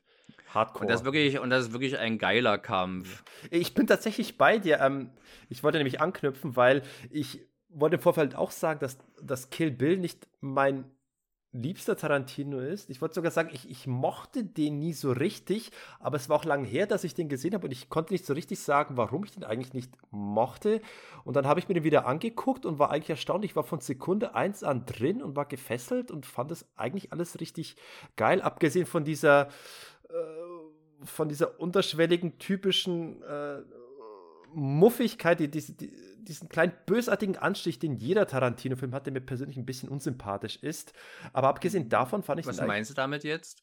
Und Tarantino-Filme haben für mich immer so was leicht äh, Menschenverachtendes. Äh, Achso, das, okay. Es ist immer so, so ein bisschen so ein leichtfertiger, also die, die Art, wie Gewalt in dem Film in dem Film dargestellt wird. Ich bin keiner, der irgendwie Probleme mit Gewalt in den Filmen hat, aber bei Tarantino ist immer so, so, so, ein, hat es immer so ein Beigeschmack. Es bleibt haften, aber es ist immer, ich, irgendwie hat es für mich was Abstoßendes, ohne dass, obwohl ich für auch alle Filme mehrfach gesehen habe und mein Lieblingsfilm übrigens Jackie Brown, der von all dem am wenigsten hat und mir deswegen Mhm. am sympathischsten ist. Deswegen von Tarantino-Fans am, häufig am wenigsten gemocht wird. Ja, aber da kann ich nur den Kollegen Vince äh, zitieren. All diejenigen, die sich Pulp Fiction-Fans schimpfen und von Jackie Brown enttäuscht waren, haben keinesfalls die Genialität von Pulp Fiction verstanden. So kann man sehen, wie man will. Jedenfalls. Letztendlich gefällt es halt manchmal auch eben, wenn es gefällt und wenn eben nicht, dann nicht. Jedenfalls, mein, mein Punkt, den, auf den ich hinaus wollte, ich habe Kill Bill gesehen und war erstaunt, dass er mir eigentlich doch recht gut gefallen hat. Und ich habe mich gefragt, was war es nochmal, was dir nicht gefallen hat? Und dann gegen Ende war es mir klar, es ist dieser verdammte Kampf gegen die Crazy 88 ich, äh, während ich diesen Anfangskampf gegen Vivia A. Fox richtig cool fand, da kam noch so ein bisschen Hongkong Action Flair auf und da auch wieder eine schöne, eine direkte äh, Hommage an Game of Death mit Bruce Lee, auch eine Szene schön geklaut bei dem Würgegriff am Boden. Ähm, aber dieser Kampf gegen die Crazy 88, ich, ich finde den einfach nur nervig. Also es ist für mich, ich mag ohnehin nicht die Mischung aus Martial Arts und Splatter und äh, choreografietechnisch ist es vielleicht nicht schlecht, aber es ist zu keinem Zeitpunkt, ich fühle mich in diesem Kampf nicht so wie bei einem klassischen Hongkong-Film, wo ich jeden Move irgendwie abfeiere und äh, in, ins Staunen komme. Das ist alles für mich irgendwie. Äh, ich, ich mag das einfach nicht. Naja, Kampf. guck dir mal einen Boxer von Shantung an. Äh, da gibt's äh, auch gegen Ende einen endlos langen Showdown mit Hackerbeilchen, wo die Gliedmaßen auch mal fliegen ich denke mal, daran ist es hier schon eine Referenz. Ähm, das soll jetzt, glaube ich, keine, keine Martial Arts Höchstleistungen bieten. Aber ja, es hat mich auch ermüdet, obwohl es, also als ich dann was im Kino gesehen habe, übrigens kleine, vielleicht interessante Geschichte. Als ich den im Kino gesehen habe, da lief also Film noch ganz konventionell über Filmrollen. Und offensichtlich war die zweite Filmrolle falsch gewickelt. Mhm. Sprich, die lief von hinten nach vorne und auf dem Kopf stehend.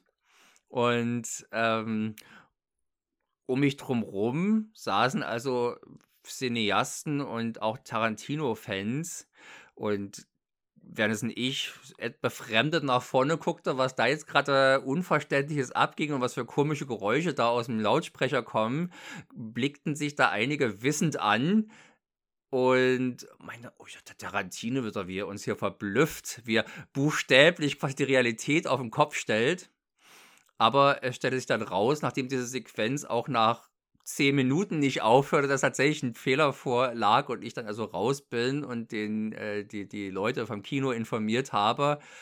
Und da zerbast also die Bubble, die sie da, die, die da aus heißer Luft geblasen haben, die Spezies, äh, wie genial ich dachte Tarantino ist, die zerbast und war zu, war zu nichts und ich freute mich, ärgerte mich gleichzeitig aber auch, weil ich dann ungefähr eine Dreiviertelstunde wartete, dass es endlich äh, gepackt bekäme, den Film vernünftig weiter zu spielen, aber letztendlich haben sie uns das Geld wiedergegeben und ich bin dann später nochmal in den Film gegangen. Das ist aber nett von denen. Was heißt nett? Also, das war relativ kurz nach Anfang und wir konnten den Film nicht gucken. Also, sie haben selber ja kapituliert und haben gesagt: Leute, das wird nichts mehr jetzt. Ja, den, weiter, äh, den weiter zu spielen. Die wären vermutlich froh, wenn sie es bis zur nächsten regulären Vorführung äh, gefixt hatten. Du hast aber nicht dich nochmal beschwert, als dann plötzlich der Kampf schwarz-weiß wurde, oder? Nee, und sag mal, also ich habe zu Hause auch die Japano-DVD, wo das also bunt bleibt. Ja, ey, das ist sowas, da hat ein Kumpel von mir, der so ein leidenschaftlicher Gorehound ist, der hat mir geschwärmt von mir, hey, weißt du was, ich habe von Kill Bill die japanische Fassung und dann kann, stell dir mal vor, da ist der Kampf am Ende, der eigentlich schwarz-weiß ist, der ist in Farbe. Stell dir vor, du kannst ein echtes rotes Blut sehen. Und ich dachte mir, wow, also ich finde den Kampf nicht so geil, dass ich das jetzt noch mehr in Farbe brauche er ist, er gewinnt tatsächlich ein bisschen an Übersichtlichkeit. Ah ja. Als jetzt äh, dieses, aber das ist natürlich, ich finde, das ist ganz gut gemacht äh, mit diesem Augendrücker im Prinzip, der das Bild dann auch ja. ähm, schwarz-weiß werden lässt. Mich wundert tatsächlich, dass man es bis heute nicht geschafft hat, das Ding einfach nochmal auch im Westen in dieser, in dieser unrated, unzensierten Fassung rauszubringen. Da könnte man jetzt zumindest nochmal ein bisschen Geld mitmachen. Aber ist das tatsächlich aus, aus reinen äh, rechtlichen Gründen im westlichen Markt äh, schwarz-weiß gemacht worden? Ja, ich glaube für das R-Rating. Okay. Na gut. Aber von jedem Scheiß kommt heute eine Unrated-Fassung. Da wundert es mich, dass man das hier nicht macht. Ja. Vielleicht gibt es einen Deal mit dem japanischen Publisher, dass das ein Exklusivdeal ist oder sowas. Äh, kann durchaus sein. Aber ich finde es, ich finde, ich habe es jetzt trotzdem in der HD-Version geguckt, auch wenn es dann schwarz-weiß war und ich finde, das hat durchaus seinen eigenen Reiz. Ein Kumpel von mir, der großer Filmästhetiker ist, der hat sich beschwert, weil äh, es hat kein echtes Schwarz-Weiß ist. Es hat in bunt gedreht und dann farbreduziert worden.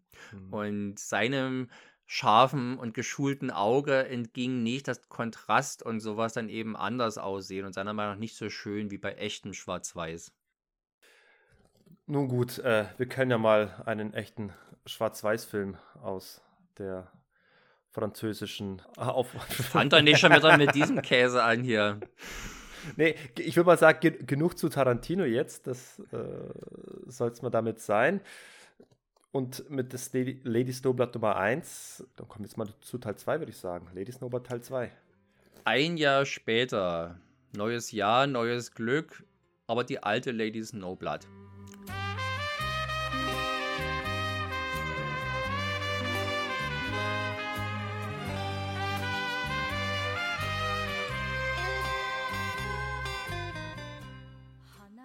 Japan zu Beginn des 20. Jahrhunderts.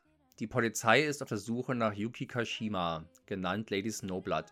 Zahlreiche Morde werden ihr angelastet und endlich gelingt es den Gesetzesdienern, der mörderischen Schönheit habhaft zu werden. Zum Tode verurteilt und zur Hinrichtung transportiert, wird Yuki von geheimnisvollen Rettern befreit. Als Gegenleistung für die Rettung soll sie für den Geheimdienst einen jungen Revolutionär ausspionieren und ermorden. Doch Yuki ist nicht die gewissenlose Mörderin, für die sie gehalten wird, und einen Unschuldigen kann und möchte sie nicht töten. Nun steht sie vor einer folgenschweren Entscheidung.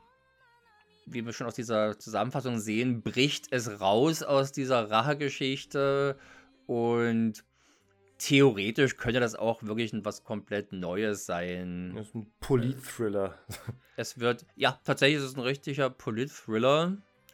Und äh, der vielleicht noch stärker in den politischen Kontext seiner Zeit eingebunden ja. ist als beim Vorgänger. Also eigentlich müsste man sagen, dass es schon der, der, falsche Ansatz ist, überhaupt eine, eine Fortsetzung drehen zu wollen, weil wenn man nach dem ersten Teil geht, möchte man eigentlich meinen, dass sie ja ihr Ende gefunden hat, die, die Figur. Mensch, die liegt aber nur da. Es ist jetzt, sie liegt zum Beispiel aber nicht in der Blutlache da oder sowas, ja. sondern man könnte einfach bloß da gehen, dass sie, dass sie quasi ja. durch die Verwundung so weit erschöpft ist, dass sie erstmal zusammenbricht. Sie, sie denkt drüber nach, über ihre bösen Taten und wird jetzt. Sie ist ja immerhin eine Halbgöttin. So schnell tötet man eine Halbgöttin ja, nicht. Ja, gut. Und jetzt geht man quasi den Weg zu sagen, so, jetzt sagen wir mal, die, die neuesten Abenteuer der, der Killer-Assassine, die eigentlich keine Mission mehr hat, sondern. Die sich jetzt offenbar verdient.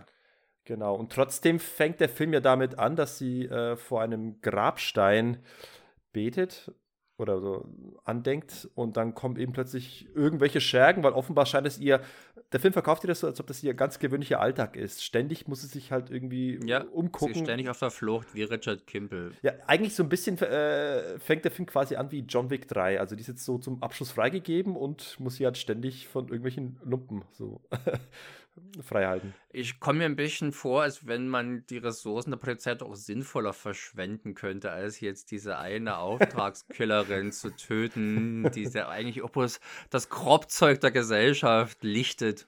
Genau. Aber diese erste Szene ist schon sehr schön, weil die hat auch sowas. Ich möchte fast meinen, dass diese Szene, aber bestimmt, vielleicht gab es auch schon andere Filme, die das gemacht hat, aber ich musste auf jeden Fall an Musikvideos denken, wo sei es von Massive Attack oder The Verve oder von, von Morrissey, äh, wo du halt äh, den Hauptdarsteller hast, der auf die Kamera zugeht und dabei nebenbei so links und rechts an, an Leuten vorbeigeht. In dem Fall äh, schnetzelt sie sich an Leuten durch, aber im Prinzip läuft sie immer die ganze Zeit auf die Kamera zu, ohne Schnitt.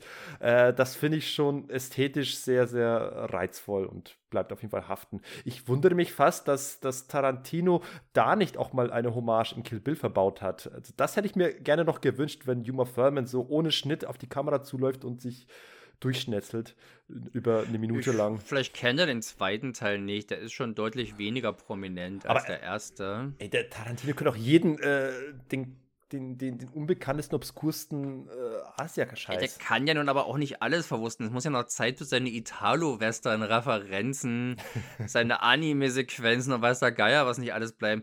Wundert einen eigentlich, dass er bei Kill Bill nicht noch Godzilla irgendwie durch die, Kuli durch die Kulisse kracht. oh Mann, ja.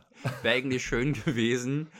Äh, tatsächlich verzichtet äh, Teil 2 auf einige der formalen Besonderheiten, die es den ersten Teil ausgezeichnet haben. Wir haben also, wenn ich mich recht entsinne, keinen keinen Off-Kommentar mehr, der beim ersten Teil sehr viel erklärt hat. In der ersten Hälfte hatte ich mal das Gefühl, Leute, ihr seid wohl das Gegenteil von Show, Don't Tell. Ihr quatscht hier, hier ordentlich was zusammen, was der Film offenbar mit anderen Mitteln nicht zeigen kann oder möchte. ja. Beim zweiten Teil wird er darauf verzichtet, genauso wie auf diese Kapitelstrukturen. Und erzählt seine Geschichte von einer, von einem politischen Auftragsmord, der dann aber nicht durchgeführt wird, weil das Gewissen die Killerin übermannt auf äh, mehr oder weniger konventionelle, wenn auch sehr kompetente Art und Weise. Ich hatte den Film deutlich schlechter. Ich hatte den Film tatsächlich deutlich schlechter in Erinnerung, muss ich sagen, weil ich den, ich hatte den erst einmal gesehen zuvor. Ich hatte beide Filme als erstes als UK-DVD. Und die erste war noch ganz vernünftig von der Qualität, aber die zweite war saumäßig und da hat halt diese schlechte Bildqualität auch meinen Eindruck des Filmes offenbar in Mitleidenschaft gezogen. Hm. Und jetzt habe ich ihn in HD gese gesehen. Es gibt die exzellente Kriterion-Veröffentlichung, die tatsächlich auch nochmal ein Stück besser aussieht als die deutsche, deutlich kräftigeren Kontrast hat und lebendigere Farben, obwohl die deutsche Blu-ray durchaus auch gut ist. Ja, und da hat der Film doch nochmal deutlich an Qualität gewonnen und die Bilder müssen sich vor dem ersten Teil nicht verstecken. Nee, ist ja immer noch der, derselbe Regisseur und Ja. ich denke mal, der Film hat jetzt auch ein ähnliches Budget gehabt. Ich möchte sagen, unterm Strich, unterm Strich hat er nicht ganz so schöne Money-Shot-Aufnahmen äh, wie im ersten Teil, gerade weil hier der Schnee komplett fehlt. Das haben wir vergessen zu erwähnen. Dafür, dass der Film Lady Snowblood heißt und ich so sehr auf äh, Schwert und Schnee gehofft habe, ist im ersten Teil eigentlich sehr wenig Schnee. Du hast dann ganz am Anfang, ganz am Ende Schnee. Ja, aber sie ist jetzt als Schneeblut. Das äh, wird ja nirgendwo impliziert, dass sie jetzt ständig durch den Schnee tabern müsste. das habe ich eigentlich gehofft, deswegen Riesenenttäuschung. Schneewittchen ist doch auch nicht im Schnee, wenn ich mir das richtig in Erinnerung Aber das ist doch habe. eigentlich. mehr- Äh, ist ja egal. Gut. Na, jedenfalls im zweiten, da hast du gar keinen Schnee. Ja, Mensch, so eine Enttäuschung. Schneefrei seit 1903. Oder wann immer das spielt. Ich glaube, das spielt 1905 oder so. 1905, nämlich frisch nach dem Sieg Japans über Russland. ah ja, genau, genau. Da gibt es große Siegesparaden. Das, ja, genau, das wird auch äh, innerhalb des Films, innerhalb der Story wird das immer zum Thema. Also, das ist zumindest der Hintergrund, vor dem das Ganze hier spielt. Patriotischer Eifer erfasst das Land. Mhm. aber eben tatsächlich auch für die Regierung, für konservative Kräfte gefährliche andere Westimporte wie revolutionäre Ideen.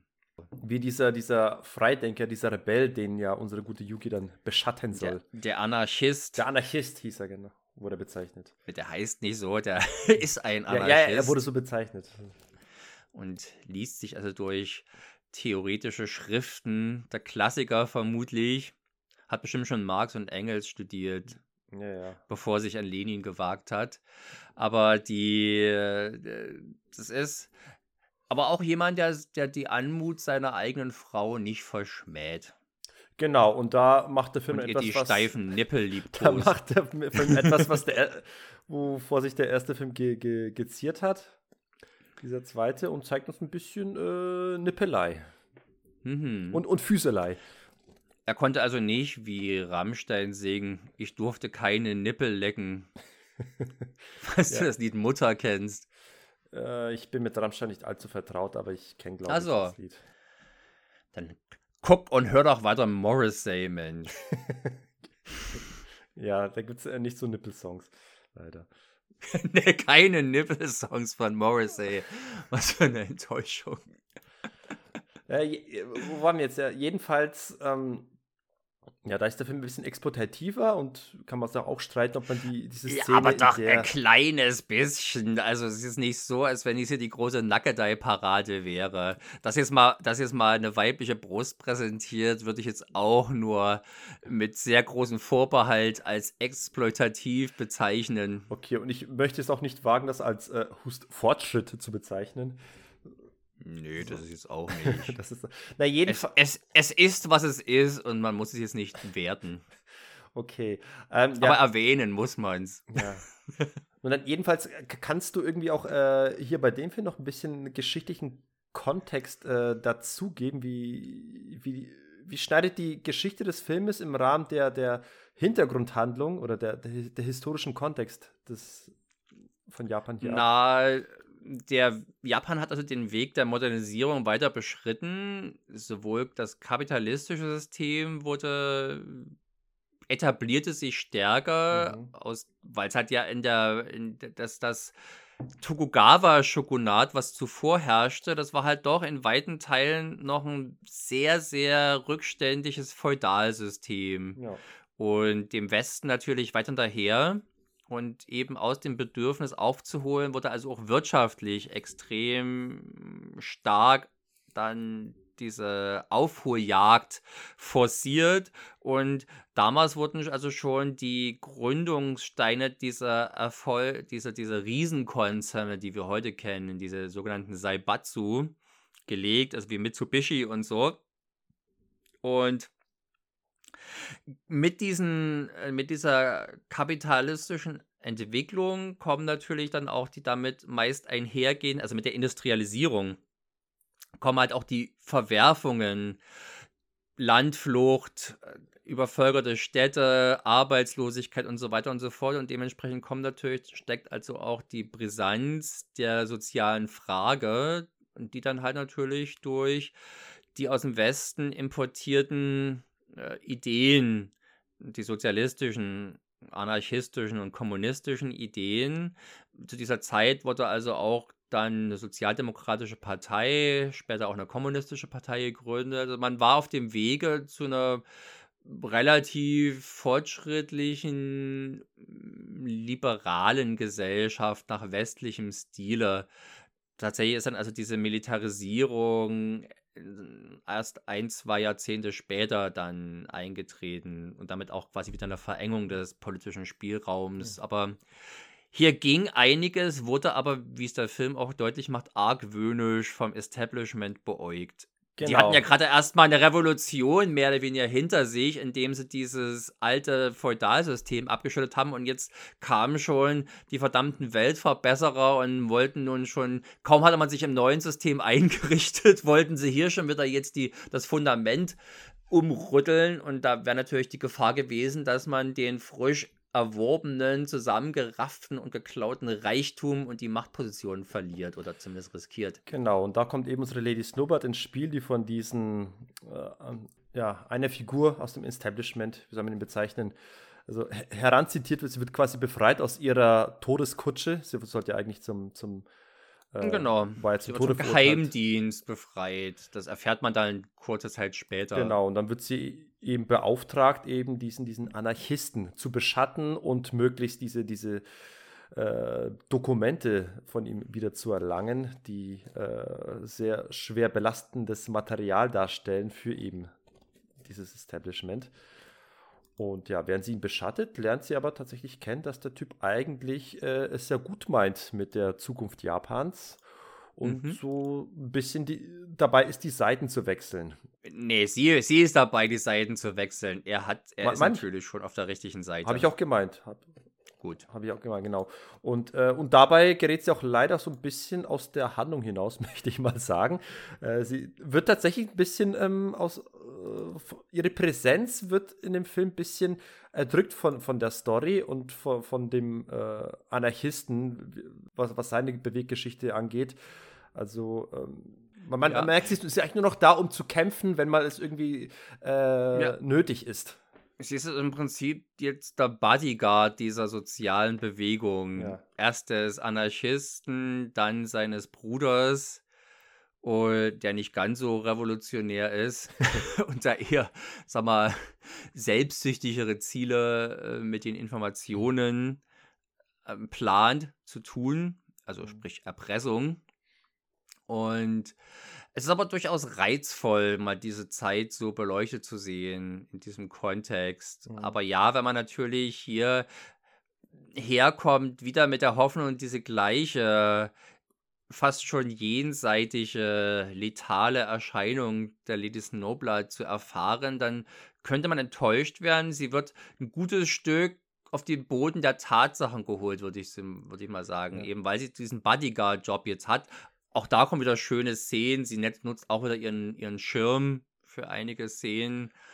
Das sieht reizvoll aus ja. und wie schon angesprochen, ist er auch wieder gleich, äh, gleichsam schön ja. gefilmt. Aber das ein Problem des Filmes ist, obwohl sie eigentlich nüchtern betrachtet, auf dem Papier betrachtet, eine Art Motivation hat, eben weil sie aus eigenen Stücken äh, ihren Auftrag äh, quasi verwirft und sie und äh, sich auf die andere Seite schlägt, wirkt wirkt sie in dem Film nie richtig motiviert. Also es ist nicht dasselbe wie im ersten Teil, wo sie ganz kleine Aufgabe hat und von dieser Aufgabe getrieben wird.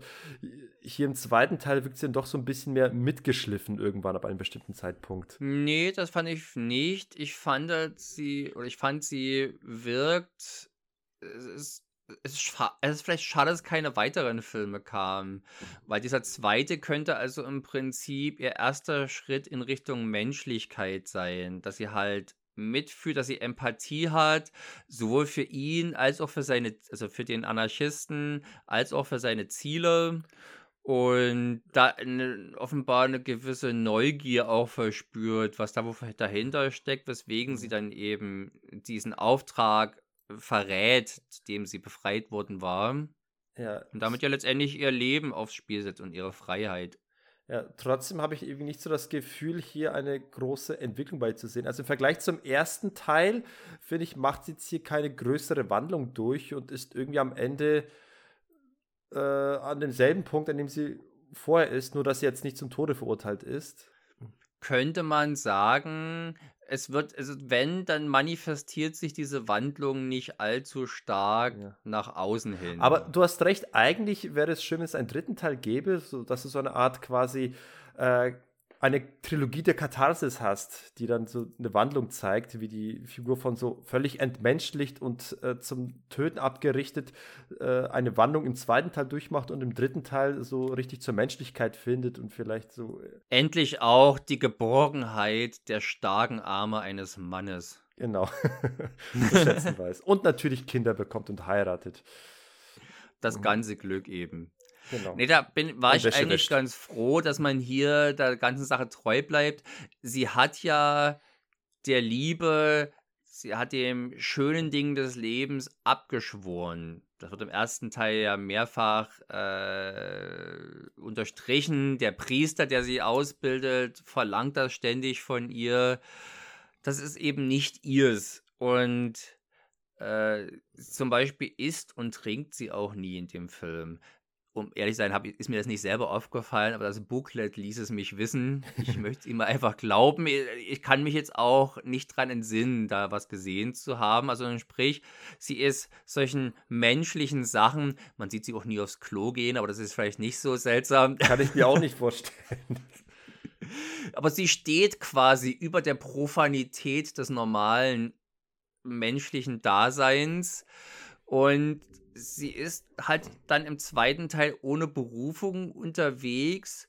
Und es ist schade, dass sie nicht die Möglichkeit hatte, tatsächlich direkt zu dieser Berufung gefunden. Wenn sie länger mit dem Anarchisten, mit dem Revolutionär zusammen gewesen wäre, hätte sie vielleicht auch ein Feuer gefangen, weil ich glaube, eine eine ehrenhafte Aufgabe war ihr nicht verboten worden vom Priester. Das gehört also nicht zu ihren Idealen, auf sowas zu verzichten. Das hätte sie also mit einem Lebenssinn erfüllen können, wenn sie sich schon hedonistischen Ausschweifungen oder eben normalen menschlichen Neigungen verweigert. Mhm. Das, das, das gönnt ihr der Film nicht und uns als Zuschauer, die es ja gut mit, äh, mit Lady Snowblood, mit Yuki meinen, äh, kriegen es also auch nicht zu sehen.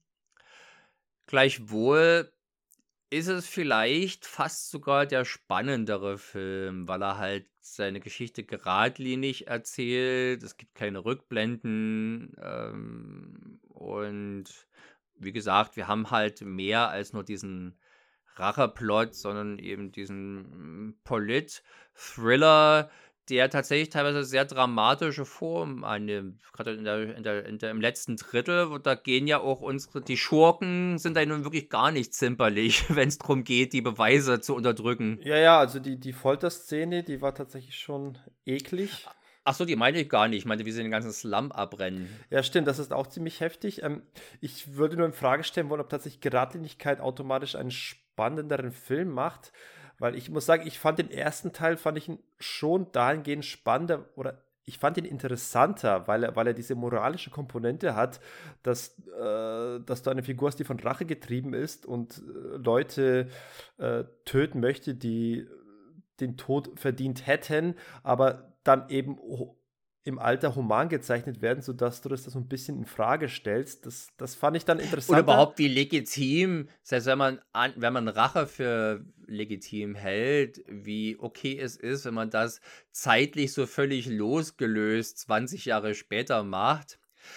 Auf der anderen Seite macht es uns der Film ja, also der erste jetzt leicht, äh, zumindest das, das, das, die einzige Frau von den drei Schurken und der, und der Obermord, die sind so richtige Arschlöcher.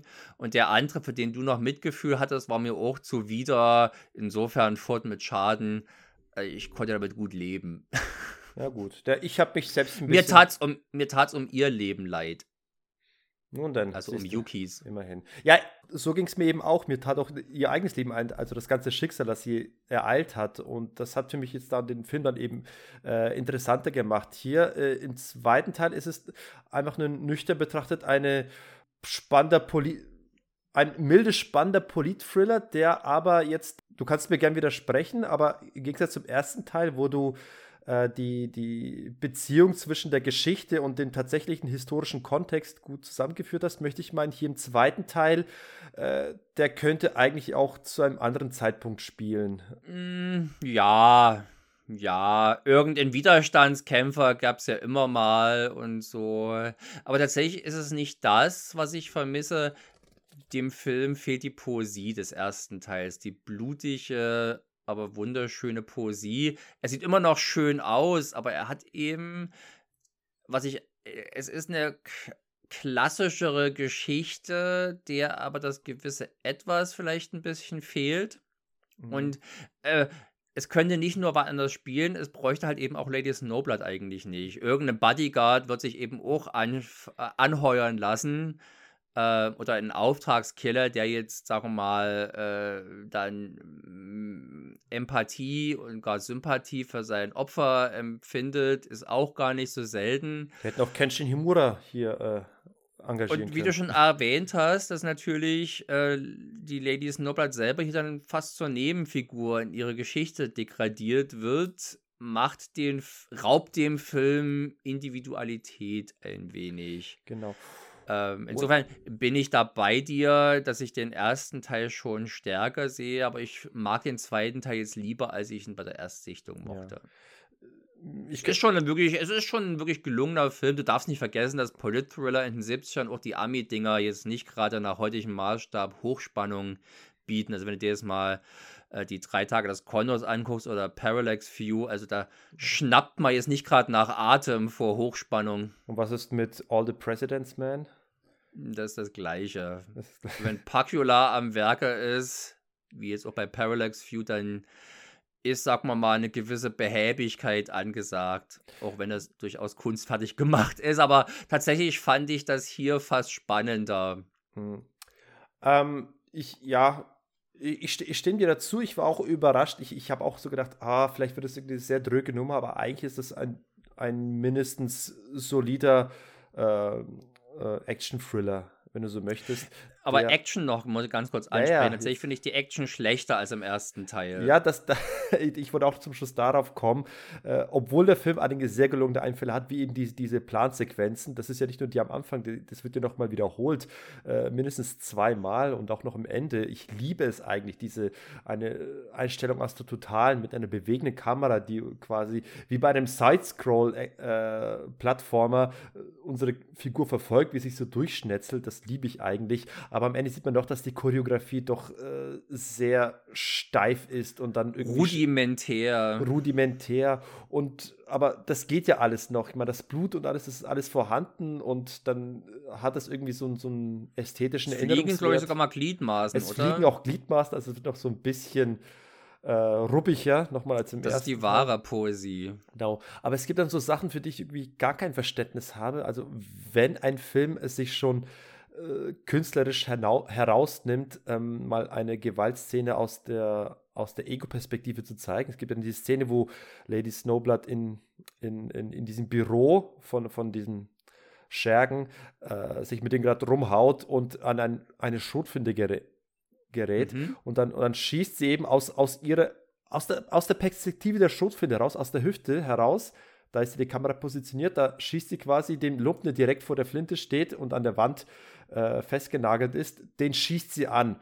Und da sieht man sofort, okay, die schießt mit, dem, mit der Shotgun und du siehst nichts, kein Einschussloch, gar nichts, einfach nur Rauch. Das stimmt nicht. Nein, das stimmt nicht. Hm. Man sieht tatsächlich an dem, an dem Getroffenen, sieht man kleine Bluttropfen an der Stelle, die, wenn er dann runterfällt, größer werden. Ich habe das Gefühl, das Blutpäckchen hat sich zu spät geöffnet und wurde, wurde dann quasi erst richtig suppig, als er schon unten lag.